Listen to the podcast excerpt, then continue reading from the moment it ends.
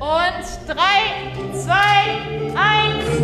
Auf geht's, komm! Seit einigen Wochen haben sie wieder auf, die Fitnessstudios. Und allem Anschein nach haben viele sehnlichst darauf gewartet. So wie Max aus Kassel. Die Hosen vom Bund enger, alles weich und speckig, keine straffe Haut mehr.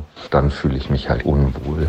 5,6 Kilo im Schnitt schleppt fast jeder Zweite mit sich mehr rum, hat eine Studie der TU München ergeben. Besonders zugelegt haben die 30- bis 44-Jährigen sowie Menschen, die ohnehin schon übergewichtig waren, erklärt Studienmacher Professor Hans Hauner. Und das kann böse Folgen haben. Weil diese Personen ohnehin ein hohes Risiko haben, dann die ganzen Folgekrankheiten des Übergewichts zu bekommen, wie Diabetes, wie Herz-Kreislauf-Krankheiten. Und jetzt im Zusammenhang mit Corona kommt ja noch hinzu, Menschen mit Übergewicht, mit Adipositas haben ein deutlich höheres Risiko, diese Corona-Erkrankung zu bekommen. Und sie haben dabei dann auch ein höheres Risiko, auf einer Intensivstation zu landen und am Ende auch durch Corona zu versterben. Karin Ubel gehört auch zu der Gruppe, die vorher schon mit ihrem Gewicht gekämpft hat. Da kam Corona gerade zur falschen Zeit. Was es mir besonders schwer gemacht hat, gegen die Kilos anzukämpfen, war, dass ich keinen normalen strukturierten Alltag mehr hatte, dass mir die Freizeitgestaltung gefehlt hat.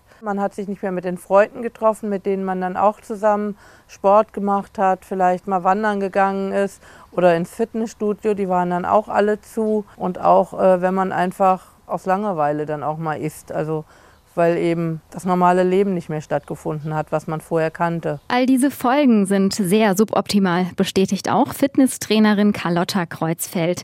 Jetzt gelten also umso mehr die Basics, betont sie. Wenn man Gewicht verlieren will, muss man entweder mehr verbrauchen oder weniger zu sich nehmen.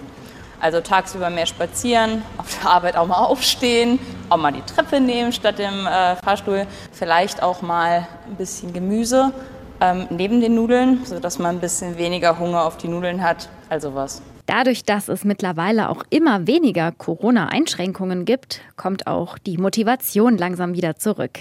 Auch wenn es nicht immer so einfach ist. Max und Karin haben sich auch schon ihre Ziele gesteckt. Vor drei Wochen hat mein Studio wieder aufgemacht und ich war natürlich sofort beim ersten Training getestet und äh, sofort dabei und es war super anstrengend. Zum Ziel habe ich mir gesetzt mit einer Kollegin, dass wir im Herbst ähm, shoppen gehen, wenn wir dann eine gewisse Kilozahl abgenommen haben.